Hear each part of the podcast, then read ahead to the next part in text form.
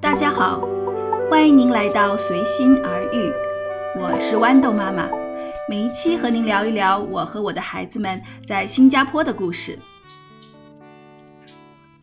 自从我的两个孩子开始接触到手机呀、平板和电脑之后，我就常常进入一种很纠结的状态。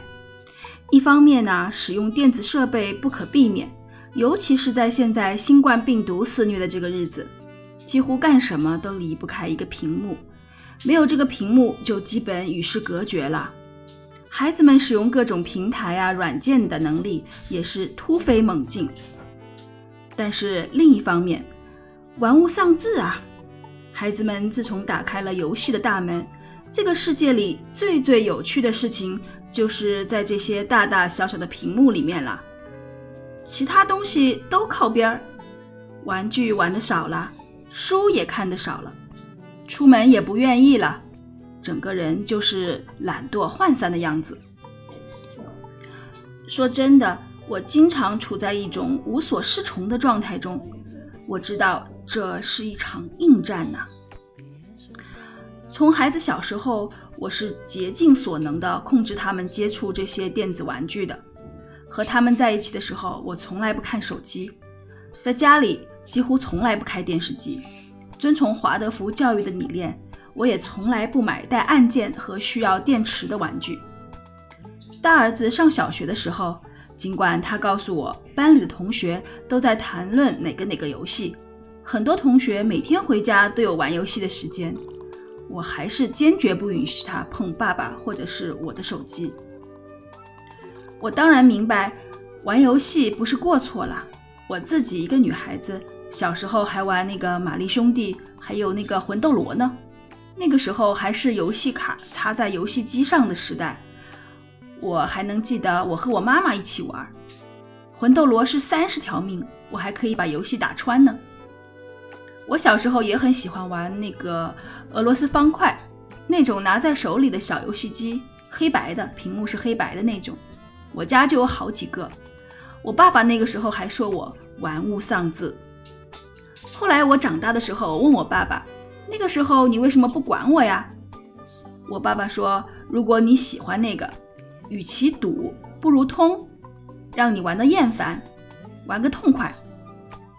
要不然心里总惦记着，就好像看电视剧，与其阻止不能看了，还不如让你快点看完。”我小时候确实是这个情况，确实到后来我就玩着玩着不喜欢了。厌烦了，也就不再碰了。到现在也是。可是，在现在这个时代，你有听说过有人能玩游戏玩厌烦的吗？现在可是玩不尽的游戏，找不到你不爱玩的。整个游戏产业蓬勃发展，就连大人都无法自拔，何况小孩子呢？说真的，男孩子们应该对电子游戏是有一种与生俱来的能力的吧？就连我们家一起去乐高乐园打那种四 D 的打枪的那个游戏，我大儿子不仅比我分高，在我们坐一排的其客其他的游客当中，他也是最高的，而且我们也都是第一次玩，我也真是服了他了。我也听过一些激进的说法，觉得游戏这个东西就是时代进步的产物啦。就好比一百多年前搭台唱戏的戏子都是别人瞧不起的低级工，而现在呢，电影明星靠才艺一夜成名，年轻人不都在追捧吗？现在也有了电子体育比赛了，就是那些职业玩游戏的人，玩游戏不仅仅是娱乐，也有可能成为一个正式的职业。当然，这个说法我也不反对了，可能正因为如此。可能像我这种现在已经对游戏这个东西完全不感兴趣的人，会和将来的年轻人有着天然的代沟吧。不过，就算玩游戏将来可以成为一门职业，但是对于还没有良好的自控能力的孩子们来说，花太多的时间玩游戏肯定是弊大于利的。毕竟，中小学阶段的学习积累是将来各行各业的基础。而像我们这种亚洲国家的教育体系，孩子们之间的竞争这么激烈，玩游戏适当放松是可以了，但是一直玩绝对是学业尽毁，我能冒这个险吗？关于玩游戏的危害，我就不啰嗦了。其实大多数家长都是知道的，但是为什么家长们不管呢？其实不是不管，还真是管不了呀。我有个同事，新加坡人，他的孩子大概两三岁吧，他是把他的孩子放在父母家看管的，白天把孩子送过去，晚上接回来那种。但是夫妻两个工作也很忙，也是挺迟下班的。他说，每次去父母家接孩子，都看着孩子在看电视。其实，只有把孩子放在电视机前，孩子才不哭闹嘛。老人家本身自己每天的生活也就是看电视。他就调侃说：“我跟我的孩子讲，baby 呀，这就是你的命呀，看电视的命。”我这个同事还真爱开玩笑，不知道真的假的。不过会幽默的人还真是让人心里舒坦。说实话，就是为这个看电视的问题，我是和我的公公婆婆闹翻了的。所以我的孩子啊，一直管控到小学二年级，就是大儿子小学二年级都还是不错的。一直到这个新冠病毒的降临，我的最后的防线彻底崩塌了。两个孩子天天在家里，我发现只有在他们俩专心玩游戏的时候，我才能安心做自己的工作。别的事情啊，好像写作业呀、看书啊，他们可以做一段时间，但是不免有问题来打扰我一下。看完一本书，也想着玩一下别的玩具啊。只有这个打游戏，绝对的全神贯注，百分之百没问题找我。然后我就开始琢磨呀，这该怎么办呢？孩子小的时候不用讲太多道理，直接控制，收好这些电子设备就好了。但是现在大儿子已经九岁了，用强硬的方式看来是不行了，因为它只会是破坏我们的亲子关系的。不过我多少也想了点办法。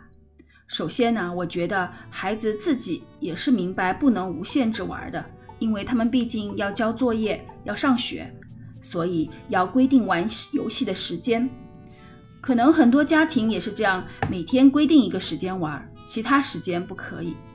但是经过我的试验，我的方法是每周选择一天，比如星期六，把玩的时间拉到比较长，比如八个小时，玩到尽兴。其他天完全不可以玩，因为如果每天玩，每天都要去控制，而且孩子玩起来是很投入的，哪能那么容易就叫停啊？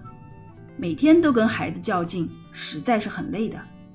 而且星期六他们自己去玩了，我和他们爸爸也有点自己的时间，做做家务、加班赶工作，或者我自己也看看电视剧或者 YouTube 什么的，一家人看起来倒还挺和谐的。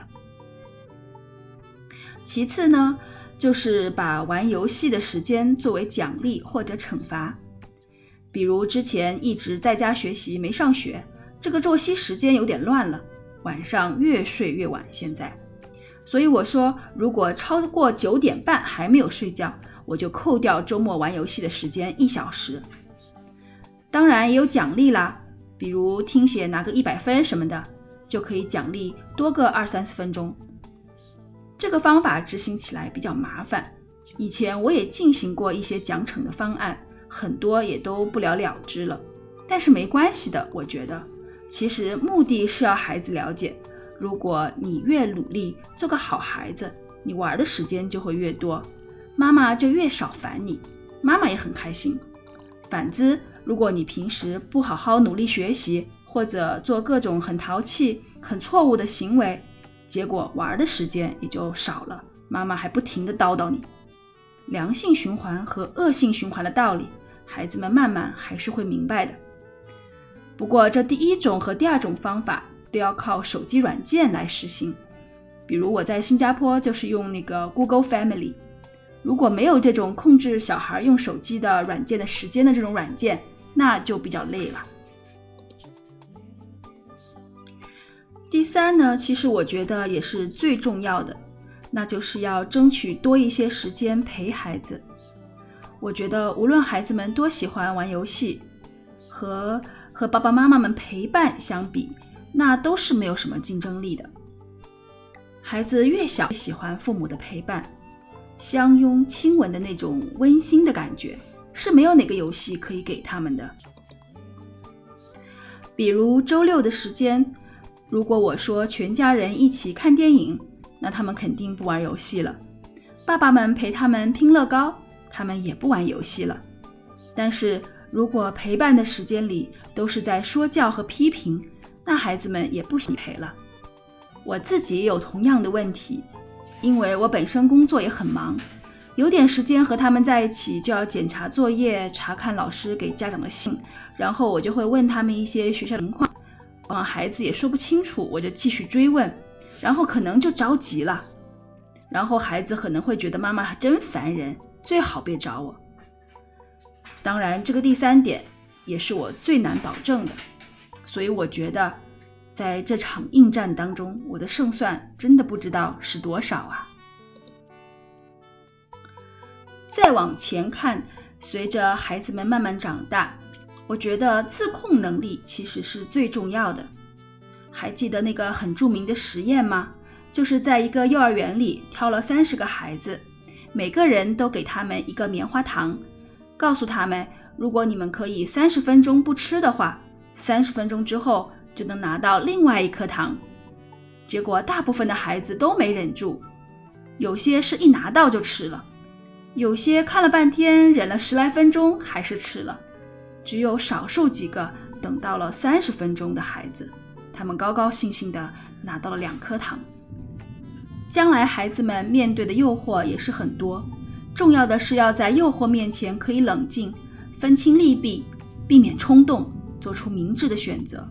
有了这种能力，自然不需要我们做家长的操心啦。好了，今天我想说的也就是这么多了。不知道听友父母们有什么更好的办法，也可以跟我分享分享呢。好了，我们下一期再见，感谢您的聆听。